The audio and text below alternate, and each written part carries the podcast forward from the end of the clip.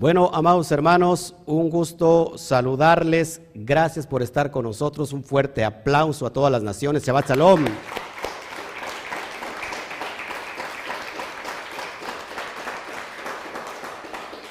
Les saludamos a todos, eh, a toda la, comunidad. Esperamos que ya se empiecen a, conectar más porque el tema que vamos a tratar es muy importante.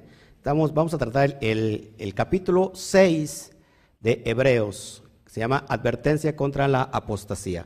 Es lo que vamos a, ver y estamos en la sección de estudiar o estamos estudiando quién es Melquisedec. ¿Se acuerdan? Hace ocho días vimos quién es Melquisedec y, bueno, ya entendimos quién es Melquisedec. Eh, la verdad es que no había mucho que explicar. Sinceramente, se nos había enseñado como algo muy místico, como que Melquisedec era un ángel divino, que era el propio Mesías que se apareció. Eh, una teofanía, y bueno, eso ya lo explicamos completamente bien, y entendemos que, el orden, el orden de Melquisedec en realidad es un, un atributo, es una asignación, es una unción específica que es pasada también a Melech David, al rey David, y por supuesto a toda su descendencia. Que recuerden que eh, hay profecía para David donde le dice el profeta que no va a faltar, que, siempre va a haber una lámpara encendida para David. Esto es decir que la descendencia de David tendría que venir con la monarquía. Ahorita vamos a explicar muy, muy, muy en serio eso, porque recuerda que el propósito de Hashem no era que Israel tuviera reyes como las demás naciones. No sé si se acuerdan, porque el profeta Shmuel, bueno, fue el que, el que va a ungir al primer rey, que es Shaul, pero ¿por qué? ¿Por qué lo, por lo unge? Porque eh, Israel que estaba pidiendo un rey como todas las demás naciones. ¿Cuál era el, propósito esenciático de, ser Israel? Que todos fueran eh, que pudieran, eh, que el Eterno pudiera cohabitar juntamente con Israel. Pero, ¿qué, dijo Israel? No, yo no quiero eso. Antes de, haber reyes que había, jueces. Había jueces que, gobernaban, es el, el Beit la corte del juicio, la corte de justicia, que se aplicó con Moshe Rabenu. Este, bueno, hay una persona nueva y voy a estar a, a lo mejor hablando de términos en español, términos que ustedes ya conocen, pero tengo que hablarlo por la persona nueva que está aquí. Moshe Rabenu, o nuestro rabí Moisés, eh, recibió por orden del Eterno que se, que se completara el Beidim. que es el Beidim? Eh, la corte de justicia. Lo que con nosotros conocemos en el primer siglo como el Sanedrín. Todos aquí.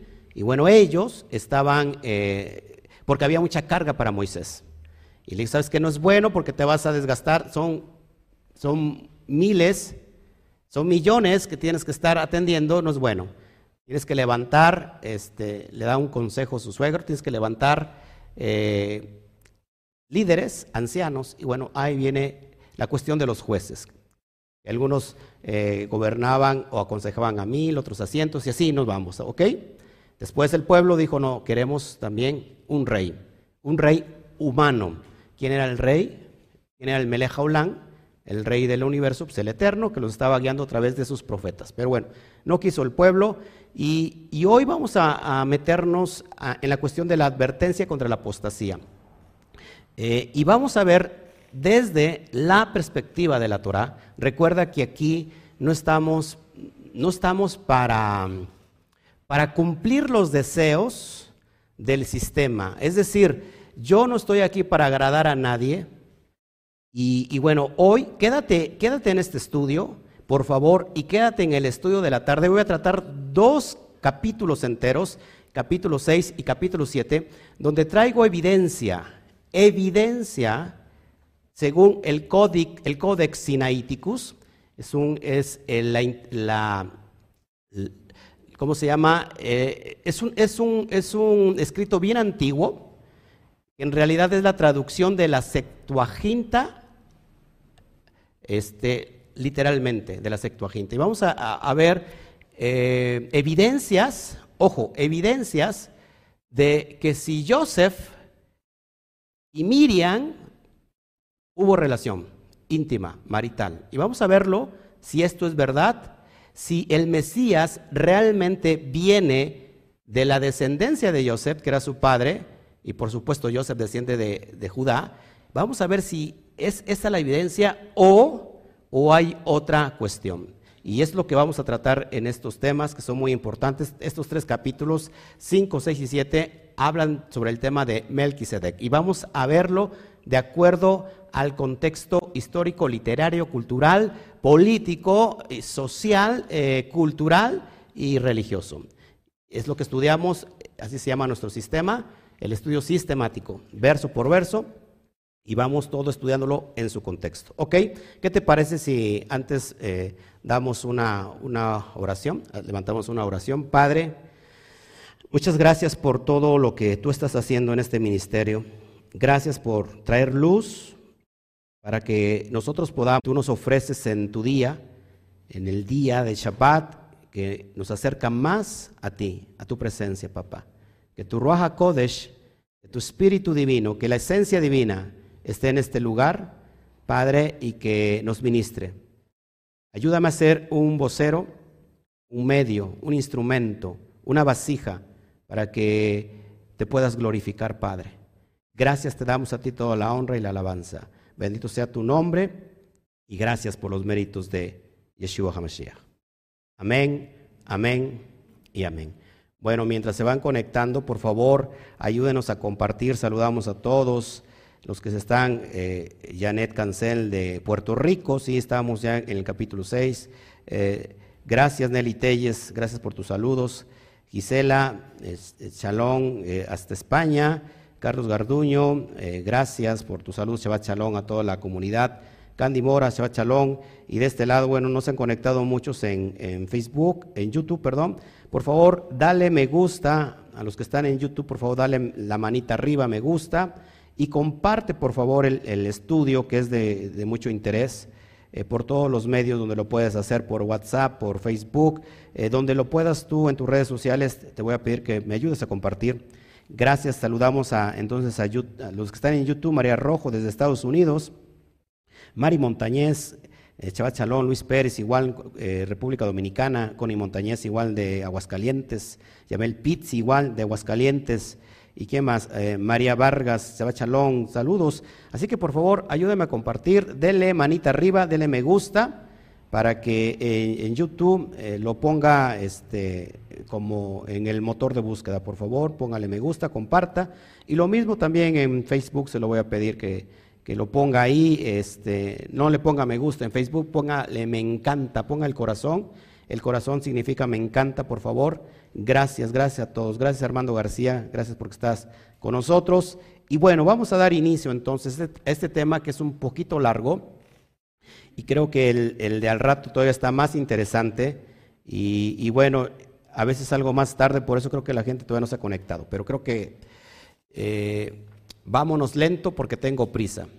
O, porque tengo prisa nos vamos lento, no sé cómo está la cuestión. Bueno, vamos a abrir entonces eh, nuestra Biblia en la sección de la Brit Hadashah, Pacto Renovado, para que nos quedamos, acuérdense, solamente para dar eh, el contexto de lo que estamos hablando, vamos, al, vamos a leer los versos del capítulo 5, del verso 11 hasta el final, para saber lo que estamos hablando, porque estamos hablando de, de advertencia contra la apostasía. Y dice así, acerca de esto tenemos mucho que decir y difícil de explicar, por cuanto habéis hecho tardos para oír, porque debiendo ser ya maestros, después de tanto tiempo tenéis necesidad de que se os vuelva a enseñar cuáles son los primeros rudimentos de las palabras de, Elohim, y habéis llegado a ser tales que tenéis necesidad de leche y no de alimento sólido. Todo aquel que participa de la leche es inexperto de la palabra de justicia porque es un niño,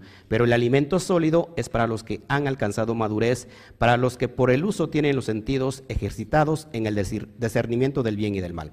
Qué curioso que el, el escritor de Hebreos está advirtiendo contra la apostasía a este grupo, ¿para quién es la carta a los hebreos?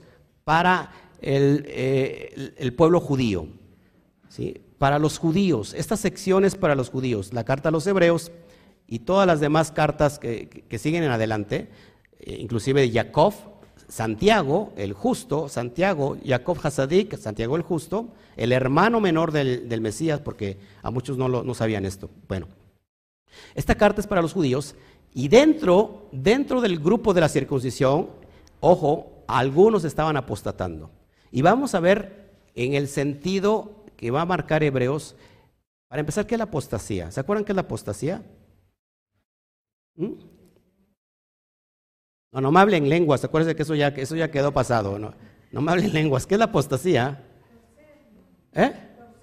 Apartarse de la fe. Apartarse de la fe. apartarse del camino, apartarse de la fe. Y por supuesto, ¿cuál fe?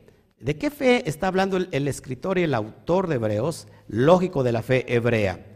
La fe hebrea que comprende todos los pactos, comprende la ley, la Torah, eh, el Shabbat y todas las cuestiones eh, que conocemos en cuestión de la ley de Moshe. Todos aquí.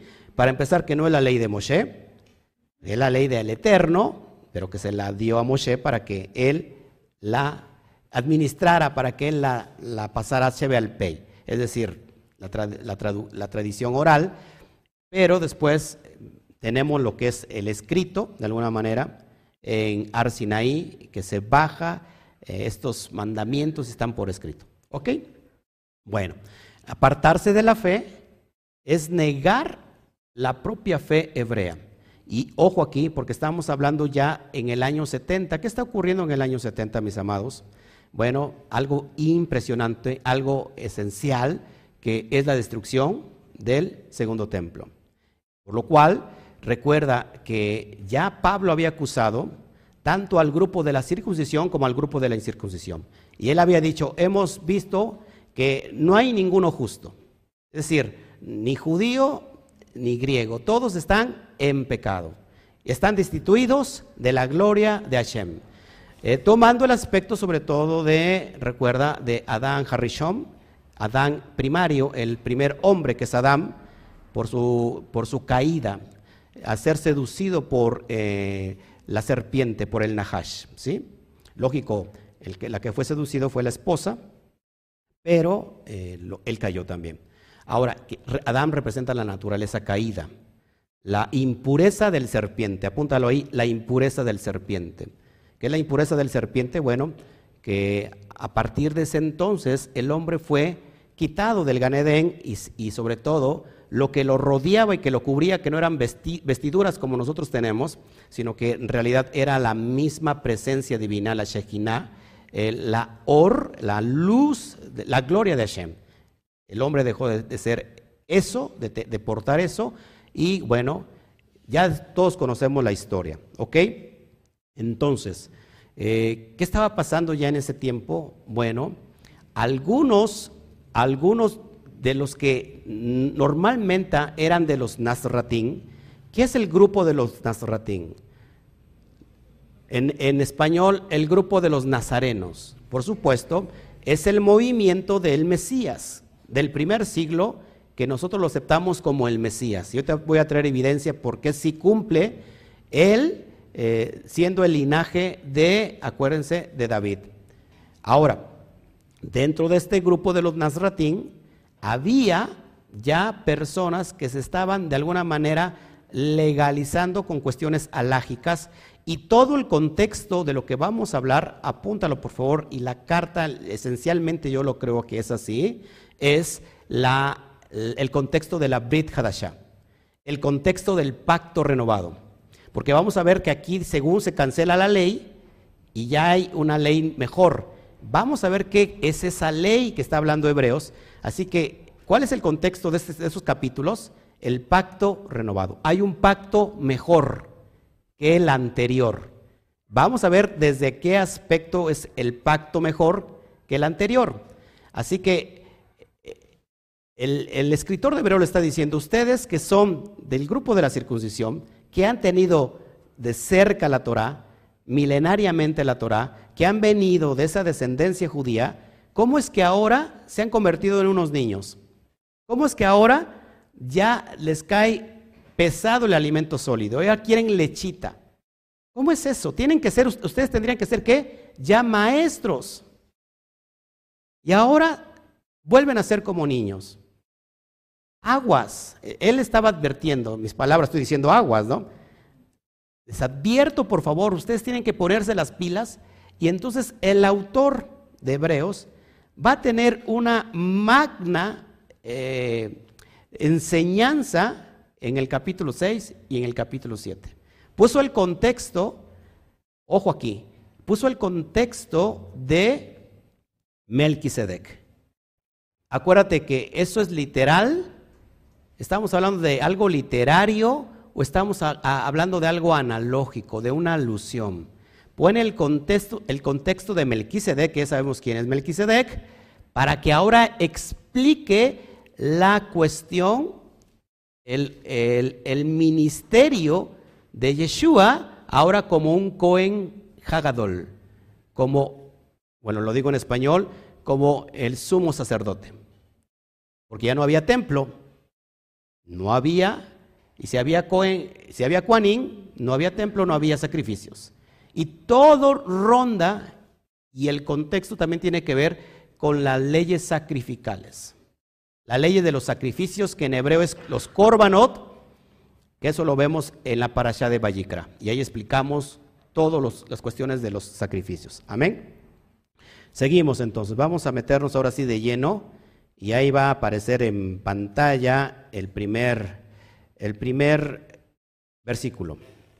Lo tienes ahí en pantalla, ahorita aparece aquí. Dice Hebreos, eh, capítulo 1 de Hebreos 6. Por tanto, fíjense, dejando ya los rudimentos de la doctrina del Mashiach. Vamos adelante a la perfección. Apaguen por favor sus celulares o póngalos en vibrador, por favor, que me distraen como no tienen idea. Ya saben que cuando estoy aquí montado en, este lugar, siento que es algo kadosh. Y, bueno, ya me conocen algunos cómo, cómo me pongo y, si me, y para qué me invitan a predicar si saben cómo me pongo, ¿no? Ok, así que pongan sus, sus, celulares en vibración, porque si no, al que le suene, le voy a pasar que explique el, el versículo. ¿eh?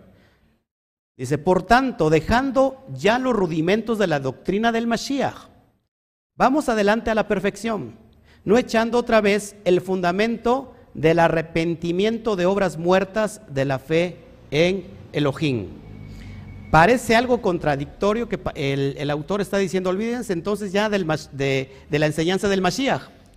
Parece algo como contradictorio, pero vamos a ver que no, que en realidad es algo esenciático y lo vamos a descubrir. Traigo el código real, fíjate cómo dice el código real. El código real en esta sección da un poco de luz, solamente para poder entender, comprender un poquito el texto. Dice, por tanto, dejando ya las enseñanzas básicas que demuestran la identidad del Mashiach, ahí suena diferente. ¿Ya se, escucharon? Dejémonos llevar hacia la perfección, no echando de nuevo el fundamento de la enseñanza de la importancia de hacer techubá. La palabra techubá es arrepentimiento. Techubá de obras muertas y de la necesidad de contar, de confiar, perdón, obedientemente en Elohim. Son cuatro o cinco aspectos básicos en nuestra doctrina de todo creyente en la fe hebrea, que ahorita lo vamos a un poquito analizar. ¿Ya le podemos entender el primer versículo? Suena diferente. Bueno, ahorita lo vamos a ir aclarando. Verso 2. De la doctrina de bautismos, de la imposición de manos, de la resurrección de los muertos y del juicio eterno. Nótese que todos esos conceptos son rudimentos. Eso dice ya, pásenlos por alto. Y vamos a ver por qué es la importancia de bautismos. Cuando hablamos de bautismos, ¿qué nos suena en la mente grecorromana? A los católicos les sonarán el bautizo de los niños en el bautisterio y a los cristianos que los bautizaron y no le preguntaron si querían ser bautizados, pues de todos modos los bautizaron, siendo pequeños, pero ahora el cristiano va y se bautiza. vamos a ver el concepto del bautismo que ya lo he explicado y que no tiene nada que ver con ese concepto que algún día nos enseñaron a nosotros. Es decir, bajar a las aguas solamente para remojarte, porque en realidad sales igual como entraste.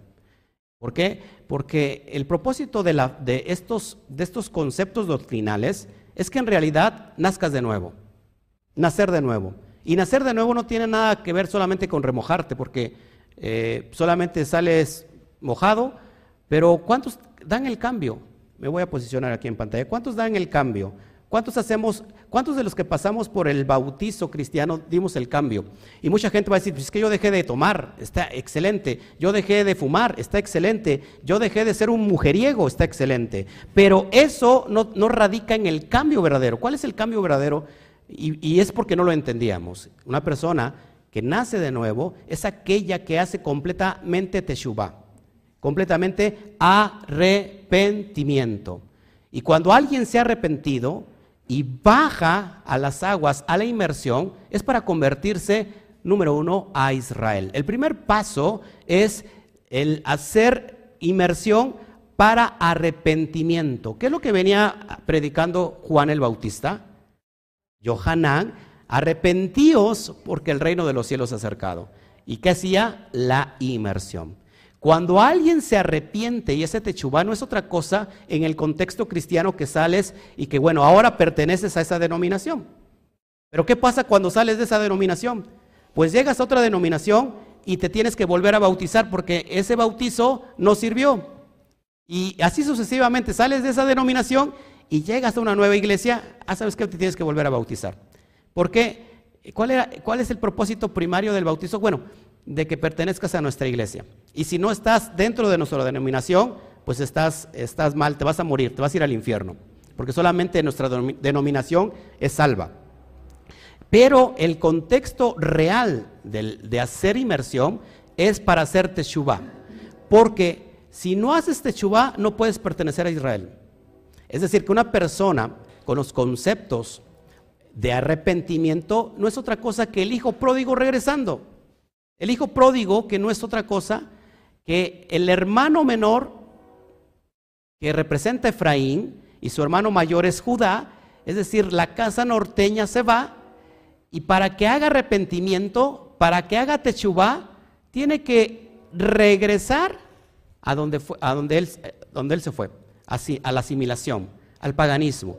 Entonces una persona cuando regresa, es decir, estoy regresando a la casa de mi padre, donde ahora voy a comer, voy a hacer, voy a cumplir lo que, lo que se tiene que cumplir en la casa de mi padre.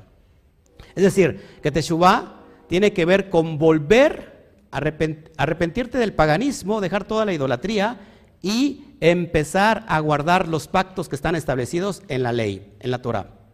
Ahorita lo vamos a explicar. Entonces, una persona que sale mojada, ya se arrepintió, sale de ese río y entonces lo ves que va a guardar el Shabbat.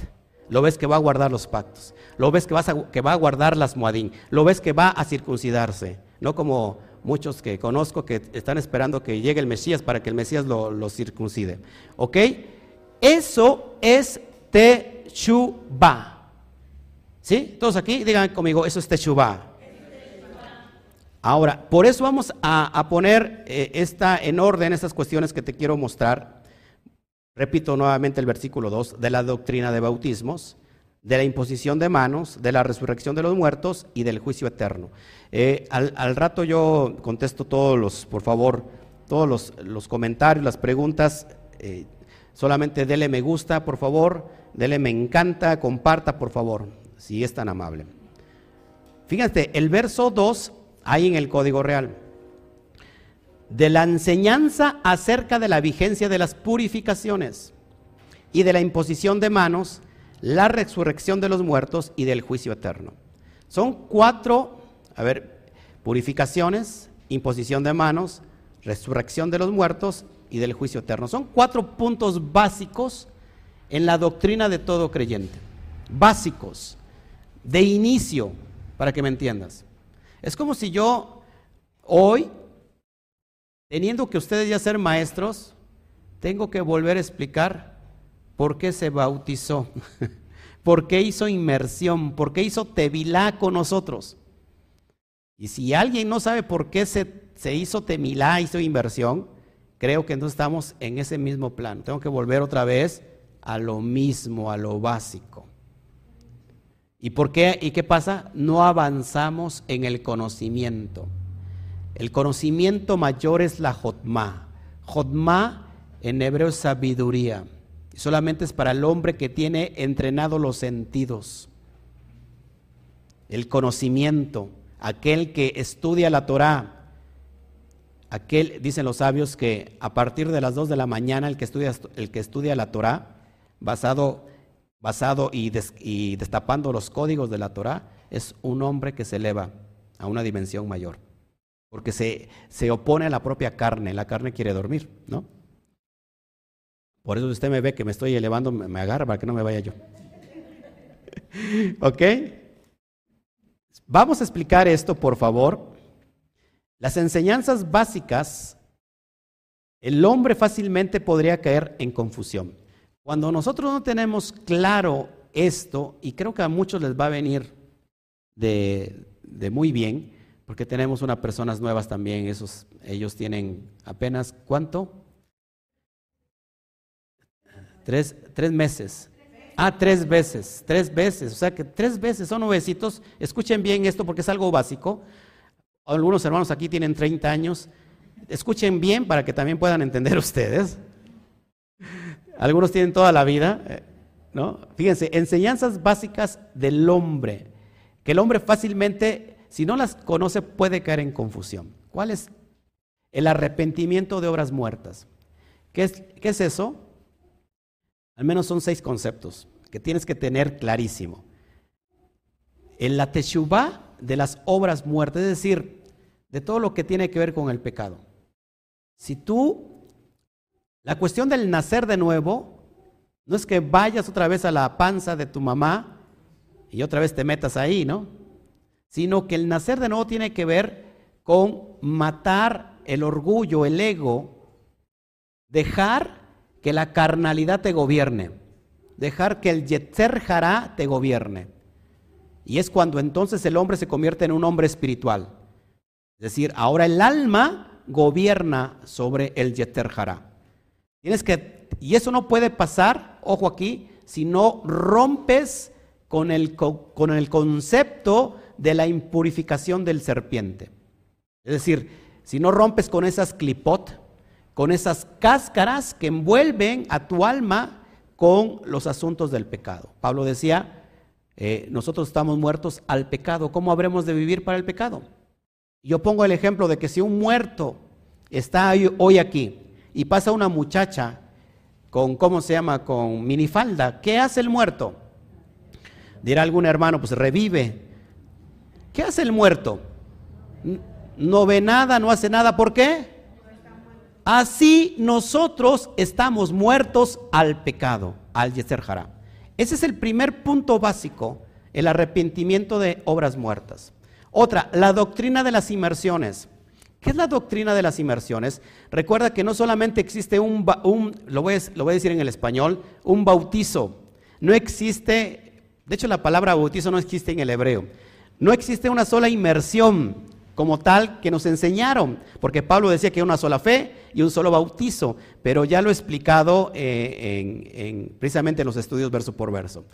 Hay inmersiones, ¿para qué son las inmersiones? Son los baños para purificación. En la perspectiva hebrea, no solamente hacemos inmersión una sola vez, es la principal hacer inmersión para qué? Para Teshuvah, para convertirnos a Israel. Pero hacemos inmersión, por ejemplo, cada antes de Pesach, antes de Yom Kippur, antes de cada fiesta. Inclusive hay en, en el judaísmo, hay personas que hacen inmersión cada Shabbat, antes de cada Shabbat. Ahora, ¿eso es, e, eso es válido? Sí. ¿Está en la Torah? Sí. La, mujer que, que, está en sus días, después de pasar su menstruación, tiene que hacer inmersión. Y así, aquel que toca a un muerto tiene que hacer inmersión. ¿Todo eso está vigente? Sí. Ahora, cuando se hace de una manera legalista, que es lo que voy a explicar, es lo que vamos a explicar más al ratito, es ahí donde ya no funcionan las cosas. Pero se hace inmersión para mucho. O sea que si, si yo hago inmersión cada Shabbat, ¿puedo ser criticado por eso? No, ¿por qué? Porque si tú como persona te sientes todavía eh, eh, en, la semana, antes de llegar el Shabbat, eh, sientes que, que, pecaste por pecado hatat, es decir, que por pecado de ignorancia, o te sientes sucio, hablando espiritualmente, que hay un estado de impureza, ¿qué pasa? Pues haces una inmersión para sentirte, para purificarte. Haz algo físico para manifestarlo en lo espiritual. De eso estamos hablando hoy. La resurrección de los muertos. Ese es otro tema que tenemos que entender todos nosotros. Si nosotros no creemos en la resurrección de los muertos, dice Pablo, entonces comamos, bebamos, porque ya pues nos vamos a morir. Vámonos allá a disfrutar, vamos a, a bailar. ¿Quién nos quita lo bailado?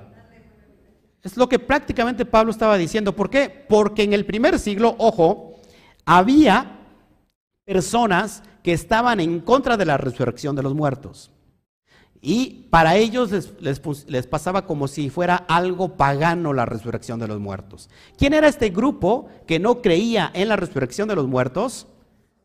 Los saduceos. Ellos eran literales, Creían en los cinco libros de Moshe nada más y decían, del polvo vienes y al polvo regresas. ¿Te acuerdas de la vida pasada? No, pues tampoco te vas a acordar de nada. Simplemente hoy en este, en este plano es tu vida, así que disfrútala. Eso es lo que creían y por eso estaba siendo atacado el Mesías. Porque, ojo, aunque, aunque en la Torah no se especifica la resurrección de los muertos, en hebreo eh, es eh, Hametin, no se especifica la resurrección de los muertos, pero sí hace alusión a la resurrección de los muertos. Y sobre todo tenemos el compendio de los Nevin, de los profetas, y de los Ketubín, de los escritos, donde está, hay muchas citas y los salmos que hablan de la resurrección de los muertos. Ahora, la resurrección de los muertos entonces es una doctrina de la Torah, completamente sí. Esto es lo que trae, lo que venía ministrando el Mashiach. Ojo aquí. Entonces, ya en el primer siglo había un debate entre aquellos que creían en la resurrección de los muertos, que eran los Nazratín, los que creían en el Mesías, y aquellos que no creían en ello. ¿Me están siguiendo? Entonces, esta es una doctrina básica. ¿Cómo entonces habremos de entender la, la bondad, el Gesed de Hashem, si no es a través de la resurrección de los muertos. Otra, otro punto muy importante, la fe en Hashem. Aquel que no tiene fe en, el, en Adonai, pues híjole, qué triste. Porque si tú dices tener fe en Hashem, en Adonai, en el Eterno, pero si no haces lo que te estipuló que hicieras, eso no es tener fe, porque tener fe es obediencia. De hecho, la palabra Donai viene, si nosotros, fíjense, si nosotros a Donai le quitamos el Aleph, suena la palabra Din. Y Din, ojo, apúntalo, es juicio. Entonces, el Eterno es misericordioso y Adonai, cuando dice Adonai lleva la letra Aleph, que representa a Él como su jefe, como la bondad, y gracias al Aleph tenemos un juicio misericordioso. Es muy importante eso. La imposición de manos, que en el hebreo es la mikah, o la mikhaj. ¿Qué es la mikhaj? Es la imposición de manos. ¿Para qué la imposición de manos, amados hermanos? No es en el concepto cristiano. Voy a imponer las manos para que se caigan. A ver, ahí, que se caigan. Pum. Mira, aquí ya se está cayendo, pero de sueño. Aquí el niño no durmió bien, ¿eh? A ver, les pongo las manos y se caen. ¡Wow! ¿Qué, unción tiene el, hombre, ¿no? ¿Para qué la imposición de manos? Ya se los he enseñado. ¿Para qué?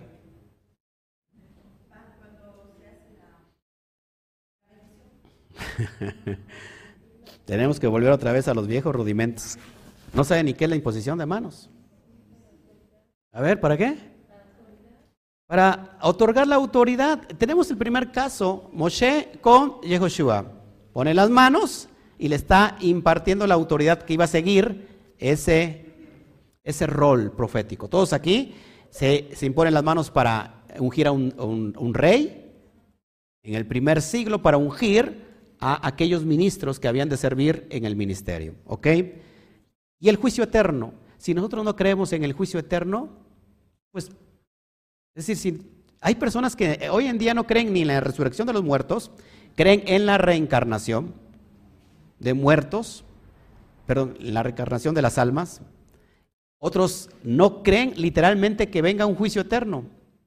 es decir, tu vida se acaba, no se acaba aquí, pero vas a nacer posteriormente en otra gente, en otra persona.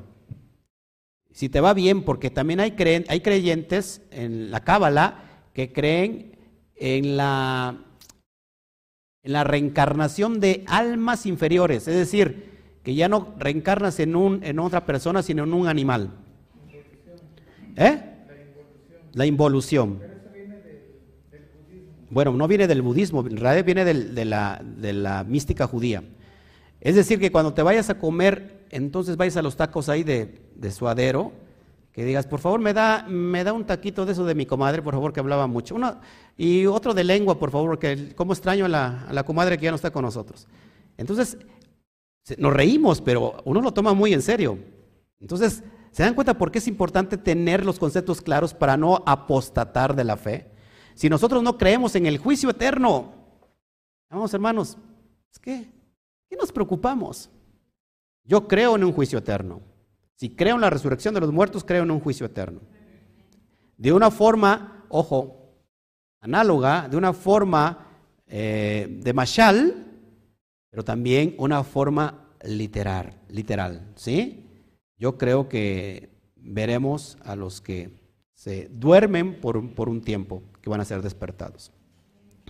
Esas son las, las, las cosas básicas que todos nosotros, creyentes en la fe hebrea, tenemos que tener claros. ¿Quedó clarísimo eso?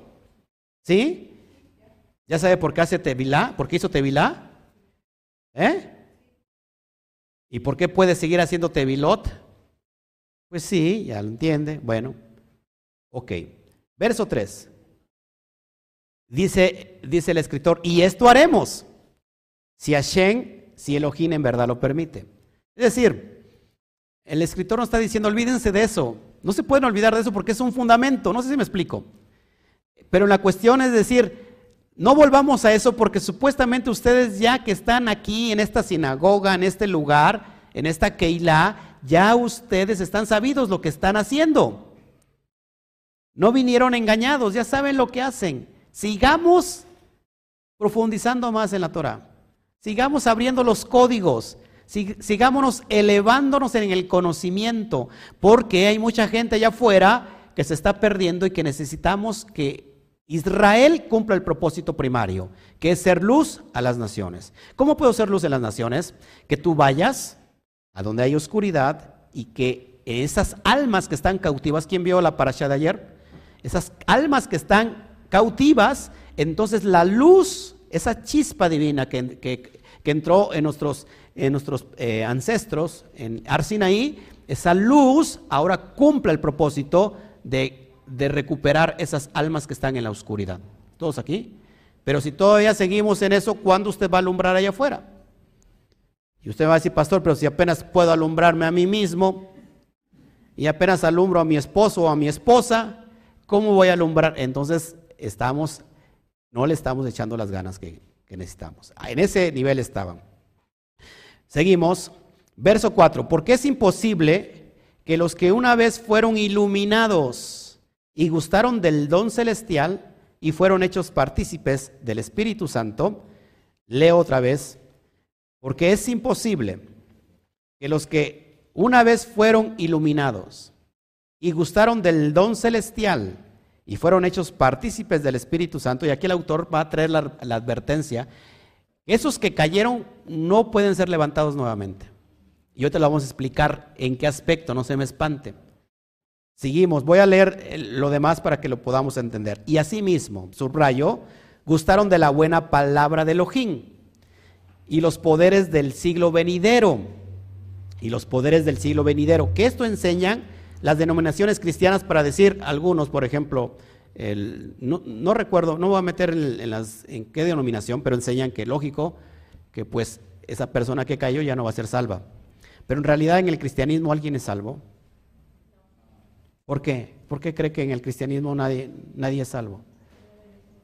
Porque no obedecen la Torah. Así de fácil. O sea que aquella doctrina, no sé si sea el calvinismo o el otro que es contrario a él, que están diciendo, bueno, nosotros nos vamos a ir al cielo, pero en realidad es que no son salvos. Y ahorita lo vamos a explicar un poquito.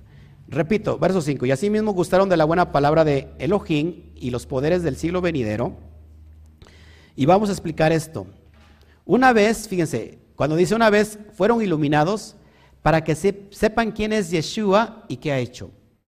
Es decir, que si nosotros apostatamos de la fe, conociendo las cuestiones que embarca la fe hebrea, aquí me voy a poner, eh, que embarca la fe hebrea, estamos conociendo cuáles son las características, somos iluminados para, para que sepamos usted y yo quién es Yeshua y qué es lo que ha hecho por la casa del norte, por Israel. ¿Sí? ¿Todos aquí? Todos aquí sabemos eso. ¿Sí o no? Bueno. Otro punto muy importante que hay que tratar y que probó el regalo celestial. ¿Qué es probar el regalo celestial, el don celestial, el perdón de Hashem? Todos aquí conocemos Estamos aquí, sabemos por qué estamos aquí, conocemos la naturaleza del Mashiach y que es, Él es una entrada para recibir perdón. Israel se había convertido en, había estado en un estado de tumá, es decir, de impureza eh, espiritual, por lo cual se considera, por el pecado de Israel, ojo, está en un estado karet. ¿Qué significa karet? Que está cortado, que no entra en las cuestiones de la remisión de pecados, en cuestiones levíticas, en las cuestiones de los del sacerdocio de los Juanim, porque solamente se perdonaban los pecados hatat. ¿Qué es el pecado hatat? Nuevamente, el pecado de ignorancia. Y, no, y no entraban los pecados que son peshat y el pecado abón. El primero tiene que ver con el pecado de iniquidad es decir, aquellos que no guardan la ley. Y el segundo tiene que ver con el pecado de qué? De rebeldía. No había pecados con eso. No había, perdón, remisión de pecados para eso. Póngame atención, por favor. Para eso, usted y yo, que somos Israel, necesitamos forzosamente un Goel. ¿Qué es la palabra Goel? Un redentor. Y ese redentor no es otro que Yeshua, que cumple como el Mesías de Israel. Todos aquí. Y por medio de eso nosotros hemos comprobado el Gesed de, del Eterno. Es decir, hemos comprobado el perdón de pecados. Son dos, dos, puntos básicos. Lo voy a poner en pantalla para que usted lo vaya, lo vaya, lo vaya viendo. Número tres que se conviertan en partícipes del Ruach Codes. Cuando dice, fueron llenos del Espíritu Santo, y, cuando y, fueron, y fueron hechos partícipes del Espíritu Santo, es decir, que se conviertan en participantes del Ruach Kodesh. ¿Qué es Ruach Kodesh? Porque pensamos que el Espíritu Santo es una persona. Entonces, ¿en qué oramos? ¿A quién le oramos? Entonces, ¿al Hijo, al Padre o al Espíritu Santo? ¿Qué es Ruach Kodesh en la esencia hebraica? Ruach Kodesh es la presencia divina. El Espíritu Santo que Elohim da solo a través de su Hijo Yeshua. ¿Por qué Hashem da esa presencia, esa llenura? El contexto es la Brit Hadashah. Y si vemos el capítulo 36 de Ezequiel, dice, hay una característica. ¿Para qué queremos ser llenos de Roja Kodesh? ¿Para qué es el propósito de ser llenos del Espíritu Santo? Vamos rápido para allá para que lo, notemos. Hablo rápido, pero usted lo puede checar el estudio porque tengo mucho que decir. Verso, capítulo 36 de Ezequiel, verso 26-27. Rápido, púntelo, por favor. Óigalo. La persona que dice yo estoy lleno del Espíritu Santo, lo digo con mucho respeto. El espíritu, estar lleno del Espíritu Santo no solamente es que te dé la temblorina, que tiembles, que llores. Eso es bueno. Porque para eso tenemos emociones, para sentir. Pero ese no es el propósito. Del, de Ruach Kodesh, del Espíritu Santo de nosotros, ¿ya lo tienes? 26 y 27 de Ezequiel capítulo 36. Dice así, os daré un corazón nuevo y pondré espíritu nuevo dentro de vosotros y quitaré de vuestra carne el corazón de piedra y os daré un corazón de carne. Verso 27, y pondré dentro de vosotros mi espíritu y haré que andéis en mis estatutos y guardéis mis preceptos y los pongáis por obra.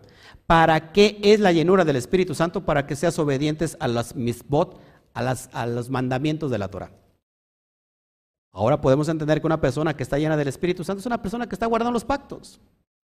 Si tú estás guardando Shabbat, si estás guardando las fiestas, estás guardando lo que está estipulado en la Torah, eres una persona llena de Ruach Kodesh.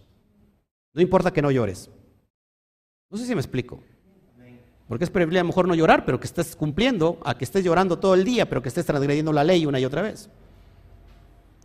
Ese es el punto clave. Ser Roja Kodesh, ya tenemos tres conceptos. Aquellos que fueron iluminados en el conocimiento del Mesías y que probó a través de ese regalo el perdón del Eterno, de Hashem, y que ahora está disfrutando de ese espíritu divino en él porque está obedeciendo los pactos, para que lo podamos entender otro punto importante. Eh, y que probó la bondad, es decir, que probó, leo como dice en el texto original, eh, gustaron del don celestial y fueron hechos partícipes del Espíritu Santo, y asimismo gustaron de la buena palabra de Elohim. Este punto es probar la bondad, es decir, el Geset. Y comparamos en el, en el Salmo 34, 8, dice así, prueben y vean que Adonai es bueno. Benditos son aquellos que esperan en Él. Es decir, que es comprobar, que es probar, que es probar la buena palabra del Eterno, pues es probar su Gesed.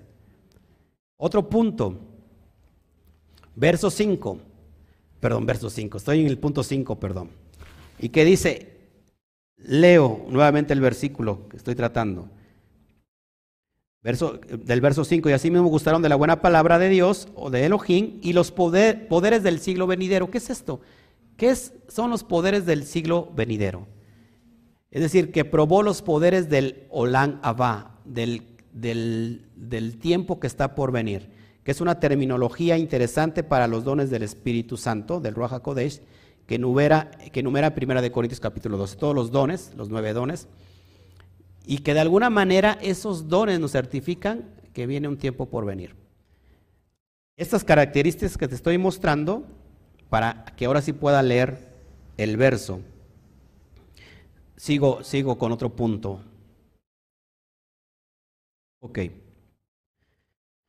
Entonces aquellos que fueron iluminados en la identidad del Mesías, Él es un Goel, y que gracias a eso hemos probado el perdón de Hashem y que nos hemos hecho partícipes de Roja Kodesh porque estamos ahora guardando los pactos y que hemos probado los dones a través eh, los, el poder del, de los eh, de los poderes venideros. Hemos probado los dones. Todos esos, sin excepción, si se apartan, si se alejan, eso es apostasía. ¿Qué les va a pasar a esos? Voy para allá. Vamos a leer verso, versículo 6. Y recayeron. O sea que todos estos que, han, que les he mostrado de las características, que fueron iluminados, que fueron hechos partícipes de Roja Kodesh, que gustaron de la buena palabra, que probaron el don del Eterno, que es el perdón. Dice, todos estos que fueron, eh, tuvieron estos propósitos, estos méritos sobre ellos. Y dice, y recayeron sean otra vez renovados para arrepentimiento. O sea, no se puede volver a levantar. ¿Por qué?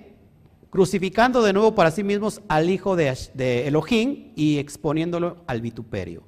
Si leo yo en la versión código real, dice así, y recayeron, sean otra vez renovados para hacer teshuvah, porque en tal caso tendrían que colgar del madero otra vez y para sí mismos al hijo de Elohim exponiéndolo otra vez a la vergüenza pública. Es decir, que cuando alguien que ya ha tenido estos méritos sobre él y hace apostasía, otra vez lleva el vituperio al propio Mesías. ¿Por qué? Porque está dando, dando a entender que el Mesías no fue un Mesías, fue un falso Mesías. Y otra vez volvemos a vituperar al Sadik.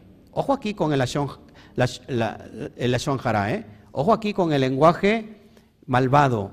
Cuando levantamos algo en contra del Mesías y hablamos mal, estamos atentando contra la vida de un sádic. Y no solamente del Mesías, sino con la cualquier que levante eh, eh, mal testimonio para un sádic. Ahora, ¿cuál es el contexto real? Hay hermanos que cayeron, que recayeron, por ejemplo, aquí en la comunidad, ¿sí o no? ¿Para esos hay perdón? ¿Eh? Según el texto, acá leo otra vez, y recayeron, sean otra vez renovados, dice. Arrepentimiento. Sean, ya no se puede, según el texto. ¿Y cuándo es el, concepto de que ya no se puede? Cuando ellos no quieren hacer techuba. ¿Ya me entendió? Es decir, si, la, si esa persona que ya recayó teniendo estos méritos, porque hay muchos que pueden caer, Fíjate cómo el Eterno es bueno. Literalmente ellos, dice aquí, están en, apostasía. Pero ¿qué tiene que hacer aquel? En el sentido de que ese ya no puede ser levantado, lo leo nuevamente. Dice, Dice, porque es imposible que los que una vez fueron iluminados y gustaron del don celestial y fueron hechos partícipes del Espíritu Santo y asimismo gustaron de la buena palabra de Elohim y los poderes del siglo venidero y recayeron, sean otra vez renovados para arrepentimiento. Dice, es imposible. Y acá nos podemos quedar en el sentido de meter miedo. ¿Qué tiene que pasar en la persona que cayó en la apostasía? Arrepentirse. Yo no puedo hacer nada por ella y meter la fuerza para que se arrepienta. Tiene que arrepentirse. Nadie puede ser sacado de donde él no quiere salir. Ni nadie puede ser metido a donde él no quiere entrar. No sé si me explico. Por eso Pablo pone el, el contexto y explica mejor esto para que me puedas entender. Cuando hubo un caso de adulterio no fue un chisme, ¿eh? Eh, fue algo verídico. Y Pablo lo denuncia. ¿Cómo ustedes, ancianos, líderes, aceptan a este joven que tiene relaciones sexuales con la madrastra? Y ustedes saben del pecado de inmoralidad sexual, que es bien penado para el Eterno, y ustedes en lugar que lo reprendan, lo tienen aquí. Y no hacen ustedes absolutamente nada. ¿Qué dice Pablo? Saquen a ese para que el Satán para que se pierda con el Satán. ¿Qué es el sentido que está diciendo Pablo? Es decir, Pablo está, diciendo, ¿sabes que este ya murió? ¿Ya? Entréguenle al Satán, expúlsenlo de la comunidad, entréguenlo al Satán a fin de que su alma no se pierda. Y tú te quedas pensando, pues ¿cómo? Entonces lo que se, se va él, pero el alma sigue aquí o cómo? Te lo explico bien fácil. expúlsenlo decir, si, hay, alguien está en apostasía, en cualquier pecado, hay que expulsar al tipo, porque si no nos hacemos cómplices. Pero ¿cuál es el propósito de expulsar? Es algo que decir, te detesto y te quiero expulsar, sino que lo entregamos al Satán porque el hombre allá afuera, la carne va a sufrir ese pecado y quizás va a llegar el tiempo que caiga en una enfermedad y en esa enfermedad, en esa dolencia, cuando esté tocando fondo, va, a arrepentirse de lo que hizo. Entonces hemos recuperado su alma, porque entonces él, regresa, pero ahora en un estado completo de Teshuvah. No sé si me explico. Y de hecho regresó. Regresó y lo, y lo ve, y ya, ya estudiamos la carta a los Corintios. Regresó el que había sido expulsado, regresó con Teshuvah. Este es el concepto claro. ¿Queda claro entonces? Que una vez los que fueron iluminados y, fueron llenos de todos estos atributos, caigan en apostasía porque no van, a ser, no van a poder ser levantados. No puedo hacer nada por ellos, más que entregarlos al Satán. Y ellos, Cuando estén lejos de las promesas, se van a dar cuenta que el error que cometieron, si es que hay arrepentimiento, y si no, su alma se va a perder también. Ese es el contexto, para que podamos entender. ¿Ok? Verso 7. Porque la tierra que bebe la lluvia, que muchas veces cae sobre ella, y produce hierba provechosa a aquellos por los cuales es labrada, recibe bendición de Elohim. Y aquí el autor pone una, una parábola impresionante porque ¿qué, ¿qué es esto? Pues aquellos que están trabajando en el eterno y están recibiendo esta lluvia, que es la palabra, pues van a traer una buena cosecha. Es como el labrador que siembra y que lo que, va, a esperar de ahí es tener una buena cosecha. La fe se tiene que trabajar. La fe se tiene que estar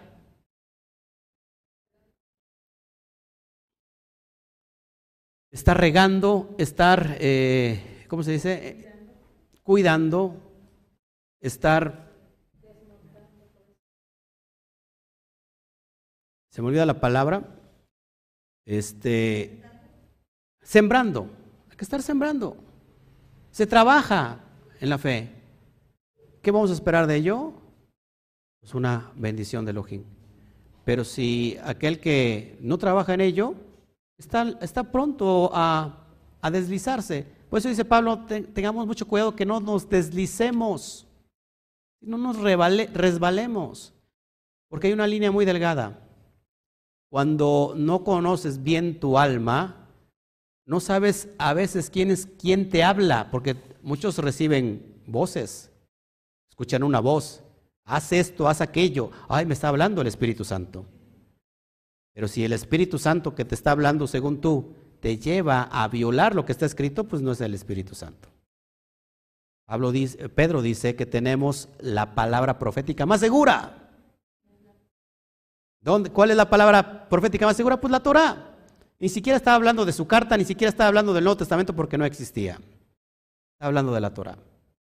Además dice que toda, toda revelación no es de asunto privado. Es decir, ah, ya me habló. ¿Saben qué? Ya me habló el, Señor, ya no vamos a guardar las fiestas ni el sábado. Vamos a guardar ahora este, el sábado lunar. El sábado, el sábado lunático, el Shabbat lunático. Y bueno, y ya me hice mis ideas porque según alguien me habló. Y cuando no tenemos dominado nuestros sentidos, amados hermanos, no sabemos si el Yetzer Jara es el que nos habla. El Yetzer Jara habla. ¿Qué es el Yetzer Jara? La, mala inclinación, la carne, lo que, está, lo que está en ti, lo perverso de que tiene cada persona. Cada persona tiene una parte perversa. Y es en ese aspecto que tenemos que ser sacados de ahí. ¿O no? Sigamos trabajando en la fe. Verso 8, para que, dice, pero la que produce espinos y abrojos es reprobada está próxima a ser qué? Maldecida y su fin es el ser quemada.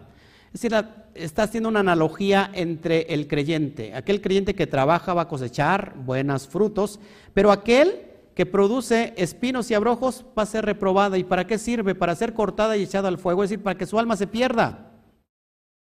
Todo, todo, todo lo que tú hagas en el plano físico repercute en el plano espiritual.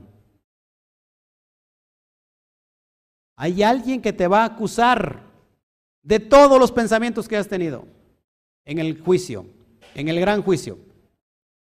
Y te va a estar acusando, sí, en, en, en, en el día de tal de noviembre, el 28 de, de noviembre, a la 1 a 7 estabas hablando y pensando mal del pastor, que está vestido de verde. Usaste la shonjara. No, en serio, o sea, te va a estar acusando de todo. Por eso es bien importante que cuando nosotros nos presentamos al juicio, jamás nos presentemos como alguien que se merece todo. Que diga, no, no, yo sí merezco la salvación. Preséntate mejor. Es más, no te presentes como inocente. Apúntalo, por favor. No nos presentemos como inocentes, sino que nos presentemos como culpables, aunque no lo seamos.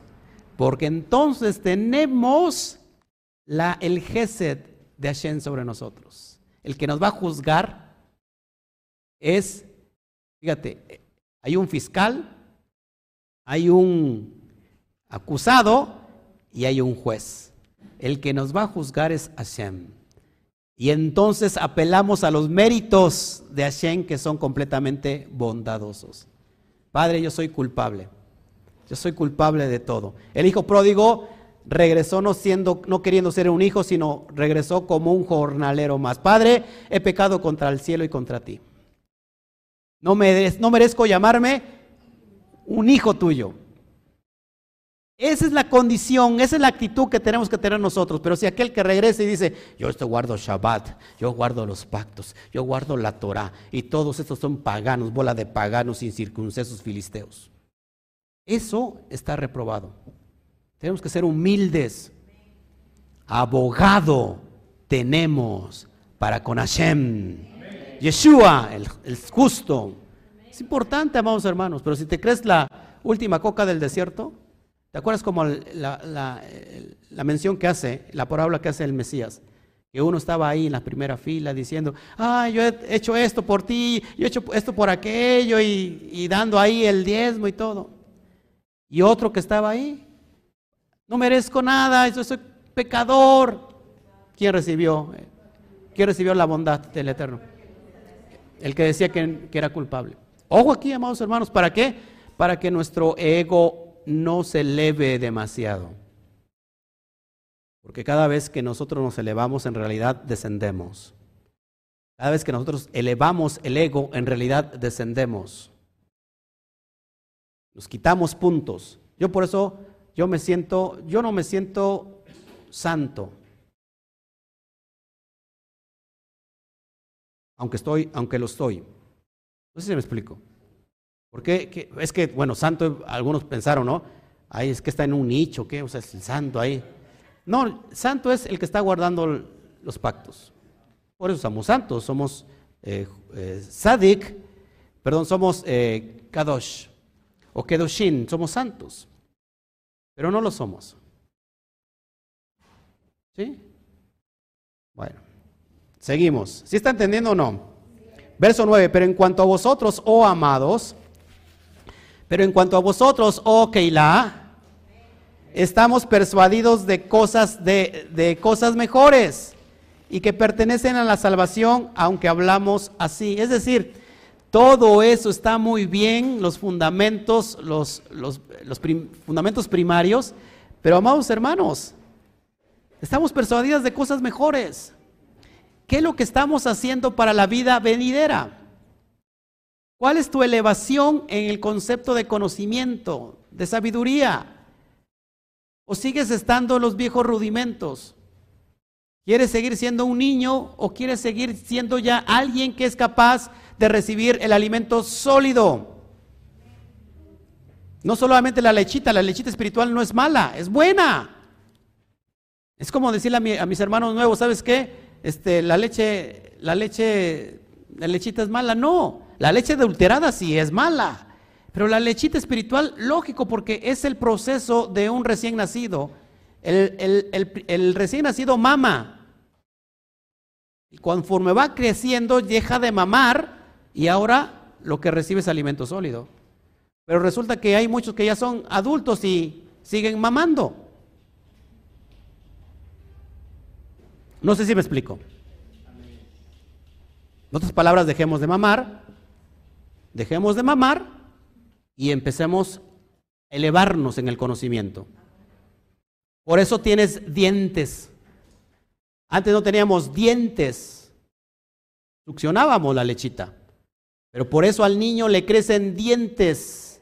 Y los primeros son dientes de leche. Porque está entre el proceso del alimento líquido al alimento sólido. Empieza a hacerle papillas.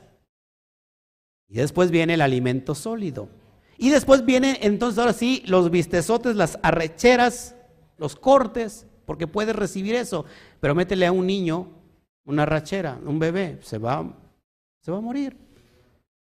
O sea, todo eso es bueno, ¿sí me, sí me explicó? Todo eso es bueno, es el proceso de, de todo nuevo creyente, pero no nos quedemos en eso, sino que sigamos avanzando, sigamos elevándonos.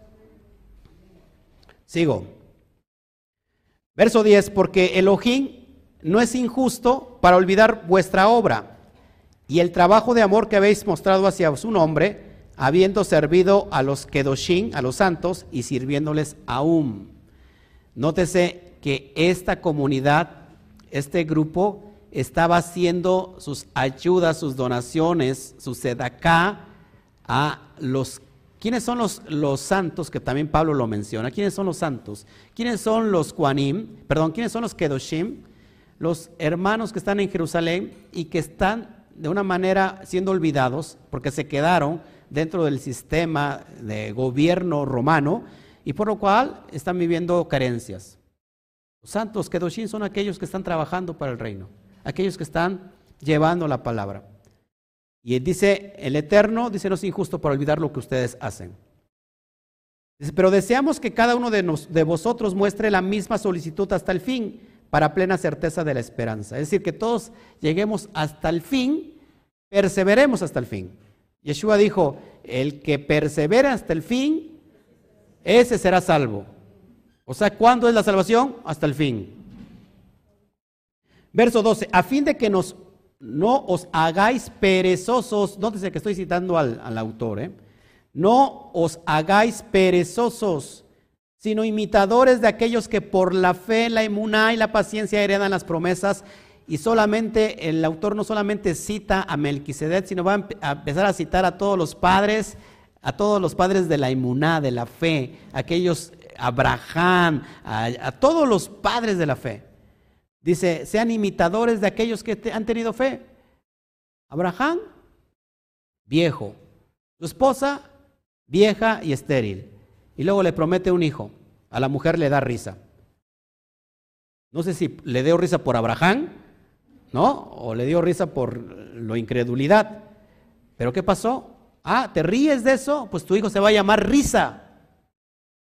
No, yo no me reí, dice el relato. Yo no me reí, sí te reíste. Y risa, ¿quién hace de Abraham? Yesaj. ¿Qué significa Yesaj? Risa, risueño. El Eterno reirá. ¿Cuándo reirá? En los últimos tiempos. Ya después te lo he explicado mucho. Seamos imitadores de ellos. Porque cuando Hashem, Elohim, dio la promesa a Abraham, no pudiendo jurar por otro mayor, juró por sí mismo. Y aquí nos vamos a meter en, problemas eh, de incomprensión contextual va a citar a Melquisedec, diciendo, de cierto te bendeciré con abundancia y te multiplicaré grandemente. Está hablando el relato de Melquisedec. Y, haciendo, y habiendo esperado con paciencia alcanzó la promesa. Habiendo esperado con paciencia alcanzó la promesa. ¿Cuál fue la promesa que se le dio a Abraham? En tu simiente serán benditas todas las naciones de la tierra. Y de Abraham viene una simiente. ¿Quién estaba en los lomos de Abraham? Proféticamente. ¿Quién viene de Abraham? ¿Eh? Proféticamente está el Mashiach. Yeshua. Ahorita lo voy a, lo voy a, lo voy, lo voy a citar porque esto es bien importante que entendamos y vamos a explicar eso porque después decimos, bueno, efectivamente, porque aquí va, a dar a entender el autor que el que está, el que está bendiciendo a Abraham y que Abraham da los diezmos es más grande que él, y, hace, y, como que crea ahí un análisis que ese Melquisedec es el propio Yeshua, lo cual está lejos de toda la contextualidad. Déjame buscar bien aquí Romanos. Ok, seguimos. Dice, y habiendo esperado con paciencia alcanzó la promesa. Porque los, dice, porque los hombres ciertamente juran por uno mayor que ellos. Y para ellos el fin de toda controversia es el juramento para confirmación. De eso estamos muy claros. Seguimos. Por lo cual, queriendo Elohim mostrar más abundantemente a los herederos de la promesa la inmutabilidad de su consejo, interpuso juramento. Ahí el que juró es el propio Hashem, lo que vendría para Abraham, y que eso nos atañe a todos nosotros. 18. Para que por dos cosas inmutables, en las cuales es imposible que Elohim mienta, ¿cuántos creen que Elohim no es hombre para que mienta, ni hijo de hombre para que se arrepienta? Si tengamos un fortísimo consuelo los que hemos acudido para asirnos de la esperanza puesta delante de, de nosotros. Está hablando de la promesa que se le dio a Abraham. Ese es el contexto. La cual tenemos como segura y firme, dice, la cual tenemos como segura y firme ancla del alma y que penetra hasta dentro del velo. Es decir, aquí está haciendo una alusión al Mishkan, que penetra esa promesa hasta el Mishkan, eh, hasta eh, el, velo, el velo que separa el lugar santo del lugar santísimo, es ese velo, es ese velo que lo separa, Parojet es el velo que separa el lugar santísimo. Y en ese velo, lo que se hacía una vez al año era la expiación del pecado de Israel. Esa promesa entró al lugar Kadosh Kadoshim. En Abraham. A ver si me está agarrando la idea. La promesa que se le dio a Abraham, que todas las naciones serían bendecidas, todas las familias serían bendecidas. Porque en esa promesa, en los lomos de Abraham, ya estaba ahí no solamente David, no solamente todos los patriarcas, sino estaba ya Yeshua HaMashiach. En la cementera, no sé si me explico. Luego está poniendo una analogía poderosa que dice que esa es la firme ancla del alma y que penetra hasta dentro del velo, es decir, que se ha rasgado ese velo y entra para esa expiación necesaria. Esa promesa alcanza. ¿Me está entendiendo? Verso 20, donde Yeshua entró, fíjense, por nosotros como precursor, hecho Cohen Gadol, sumo sacerdote para siempre, según el orden de Melquisedec. Lo mismo que Hashem le prometió a David, como habló de Melquisedec, como habló de ese orden, de ese sistema, de esa, de esa función, de ese, de ese llamado, de esa unción, de esa asignación, también la tiene el Mashiach, según el orden de Melquisedec. ¿Qué es el orden de Melquisedec? Ser rey y ser Cohen, los dos sentidos. Ese es el orden de Melquisedec. Y fíjate, quiero leerte aquí el ejemplo de Abraham. A ver, a ver. Mm. Bueno, te lo leo más adelantito. Seguimos adelante. Y ya, terminamos ahí. ¡Wow! Terminamos, bendito sea Hashem. Corazón, digo, me faltan 77 diapositivas. ¿Y cómo es posible? No, es que tengo aquí ya los dos, los dos capítulos.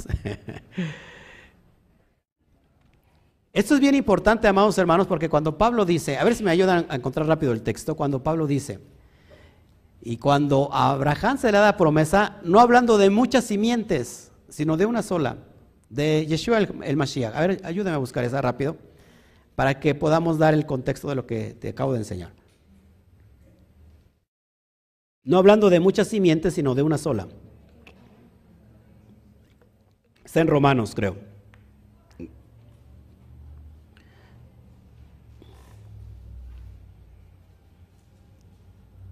amados hermanos,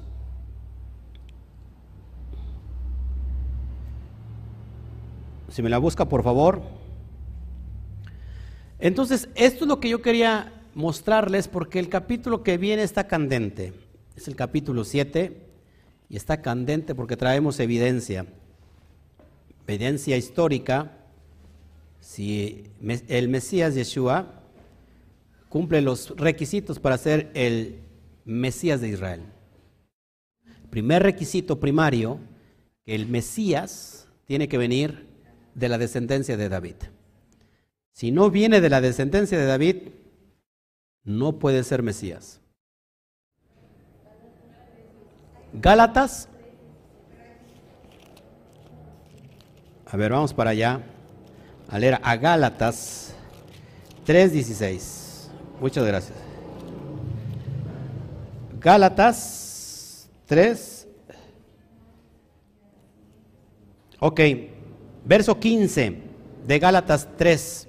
Dice así, para que puedas entender lo que te estoy enseñando hoy, que esa promesa que se le da a Abraham y que pasa a Isaac, y que de Isaac pasa a Jacob, y que de Jacob pasa a Joseph, y de Joseph pasa a, toda, a todas las generaciones. De hecho, hay un, hay un orden. Abraham significa padre de muchas naciones. Ojo aquí. Después de Isaac, Adonai reirá. Después de Isaac viene Jacob, al que se le cambia el nombre de Israel. Y de Israel, de Jacob viene quién? Joseph. Joseph significa añadir, añadidura. ¿Qué va a añadir el Eterno? Bueno, se desprende todo este misterio con lo que sigue. De Joseph viene Efraín, y Efraín significa mucho fruto o fructífero.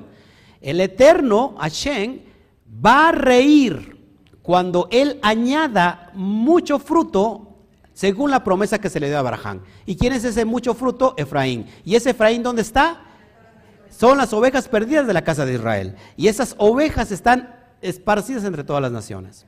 Se cumple esa promesa, pero para que podamos entender que en esa misma promesa ya estaba el Goel, el Redentor. Fíjate, leo nuevamente, que ni lo he leído, ¿verdad? Dije verso 15, ¿verdad?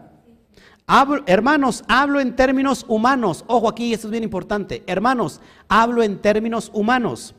Un pacto, aunque sea de hombre, una vez ratificado, nadie lo invalida ni le añade. Ahora bien, a Abraham fueron hechas las promesas y a su simiente.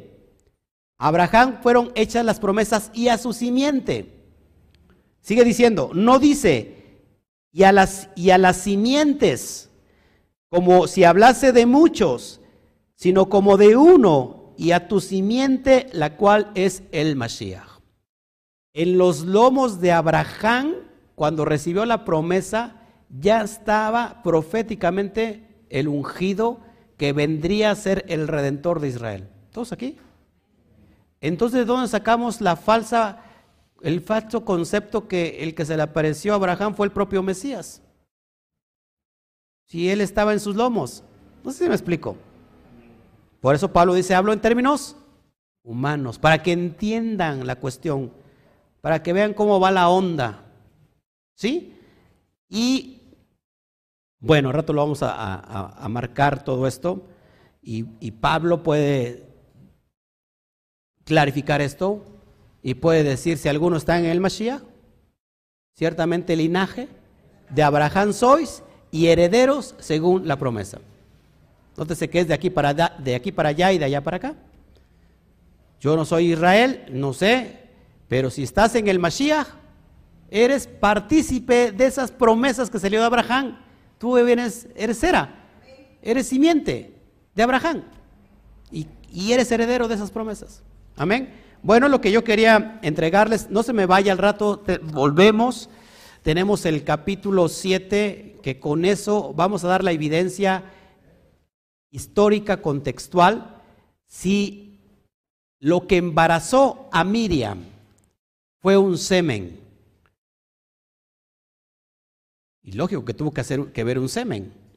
Pero aquí vamos a quitarnos mucha, mucha, mucha ideología, porque según el relato de Mateo 1.18 dice que el que embarazó a Miriam fue el Espíritu Santo.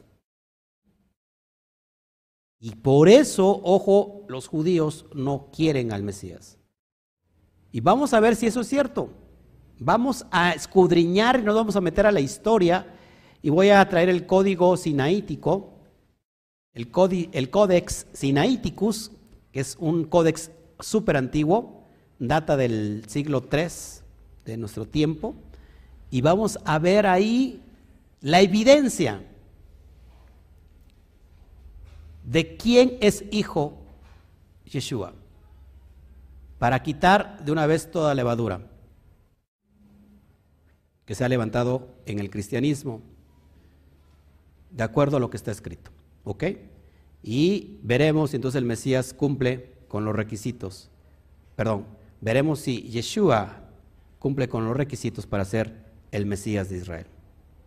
al menos con el primer requisito indispensable. Que lógico, nosotros sabemos que sí, pero por eso al rato te invito para que te quedes. Así que nos vamos y nos ayudan, por favor, con los, si hay alguna pregunta. Gracias a todos que estuvieron con nosotros, les agradezco. Eh, gracias a todos, gracias, gracias por sus comentarios. Eh, muy bonito suéter, me está que muy bonito suéter. Pensé que iba a muy bonito estudio, ¿no? Bueno, gracias, gracias, gracias. Es para que no me pierda entre tantos hermanos. Son como 10 mil, como 15 mil hermanos, para que no me pierda yo entre todos los 15 mil hermanos que estamos hoy aquí en, este tiempo. A ver, si me ayudan con en YouTube. Gracias, Pablito, por tu comentario.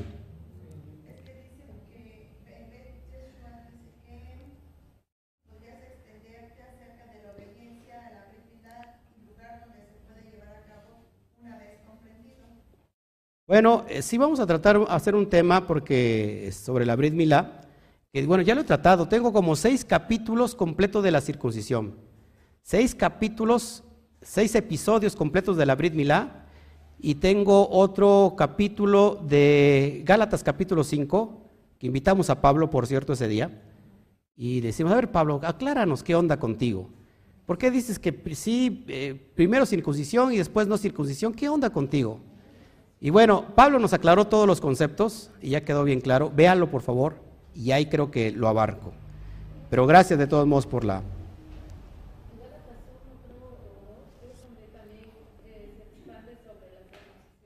Sí, ahí, ahí lo vimos. Gracias a todos por sus comentarios, la verdad. Gracias, este, Marichelli. Gracias por tu comentario. Gracias a todos, la verdad. Muy, muy muy, muy agradecido. Obrigado. Obrigado que en, ¿cómo se llama? Dice agradecido, ¿no? Muito obrigado. Este, aquí más. Gracias, gracias Alexander, qué bueno que nos ves. Gracias, este, amado Yeshua en Ciudad de México. Bueno, Joseph Sánchez, gracias por tu saludo desde El Paso, Texas. Eh, Fátima Polo, Nelly Teis, todos los estudiantes, gracias por estar con nosotros, gracias por la confianza. Yo me, yo me siento inmerecedor por la confianza, pero a la vez me siento muy responsable porque tengo que enseñarles conforme a derecho, conforme a lo que está estipulado en la Torah. Pero gracias. Al rato no quiero herir susceptibilidades, así que si tú eres muy susceptible, pues no veas al rato el capítulo 7. Eh, no lo veas, porque a lo mejor te va, te va a doler y, vas a hablar mal de un servidor y vas a hablar mal a lo mejor de lo que está estipulado. Pero lo importante es aquí no es que hable usted mal de mí o de, cualquier otra persona, sino que hablemos bien del Mashiach. Quiero y quiero y creo que son los tiempos para hablar bien del Mashiach, de estar ya levantando falso testimonio contra Mashiach. Creo que él no está a gusto. Creo que él no fue el propósito para lo que vino que se ha hecho un circo y un teatro por la culpa de la mala interpretación. Y luego esa mala interpretación sigue todavía en los estándares de las raíces hebreas. Por eso tenemos que hablar bien del sádic, del justo. Así que no te vayas, a rato nos vemos. Muy interesante lo que vamos a tratar. Gracias Israel Matamoros, a todos ahí, abrazos a toda tu comunidad, a tu mami. Gracias por estar con nosotros. Bueno, pues ya nos vamos. A ver, Chabat Shalom, escuchando nuestra hermosa enseñanza. Gracias, Mari Martínez. Gracias, gracias, gracias, gracias. Les amamos a todos ustedes. Bueno, esperemos haber dado... El, ¿Sí? ¿Hay otra?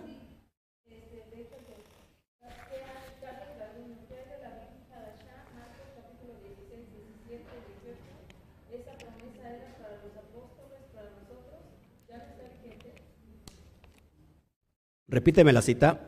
Con, esa, con esta pregunta termino. Marcos. Marcos 16.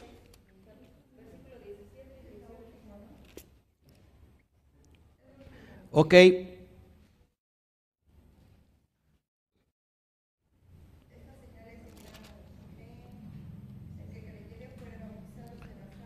Y la pregunta es en cuestión si están vigentes para vosotros. Pues claro que sí, están vigentes. ¿Por qué tenemos que ir por todo el mundo? En, en, en ese momento, ¿quién, ¿qué era todo el mundo? Es que tenemos que comprender el texto. Lo que se comprendía todo el Asia Menor, eh, Egipto, esas cuestiones que estaban alrededor de Israel era todo el mundo. ¿Por qué tenían que ir estos apóstoles a estas naciones? Porque ahí estaban las ovejas perdidas de la casa de Israel. Hoy no solamente es todo el Asia Menor, Alejandría, Egipto, todo eso, sino todas las naciones. O sea que sigue vigente por su puesto que sigue vigente. Hoy estamos siendo portavoces de esa promesa. Bueno, pues ahora sí me voy. La verdad, otra pregunta, es que me gasto mucho, este, a ver. ¿En qué se basa para creer en la reencarnación algunos judíos? Quiero decir esto, ¿acaso está en alguna parte de la Torah? ¿O solo es por otros libros? Bueno, ¿en qué se basa el judaísmo en creer en la reencarnación? Pues muchos se basan en el Zohar, eh, muchos se basan en interpretaciones muy místicas, pero en realidad es que eh, creo que ese es nuestro tema. Yo tengo muchas, muchas cuestiones que van en contra de la, de la reencarnación, y no porque, porque sea algo mío, sino porque está escrito en la propia Torah. Así que bueno, no, no, no nos confundamos y como les dije en todo el, estudio, tengamos cuidado con la apostasía. Si nosotros no creemos en la resurrección de los muertos, resurrección de los muertos, ni en el juicio final, pues como dice Pablo, comamos, bebamos, abracémonos de mano, quitémonos el cubrebocas, que mañana moriremos, ¿no? Tenemos que creer en la resurrección. Y bueno, pues no sé, si hubiera alguna pregunta aquí, ya para irnos. ¿No? ¿Todo bien? ¿O empezamos con los viejos rudimentos de nuevo?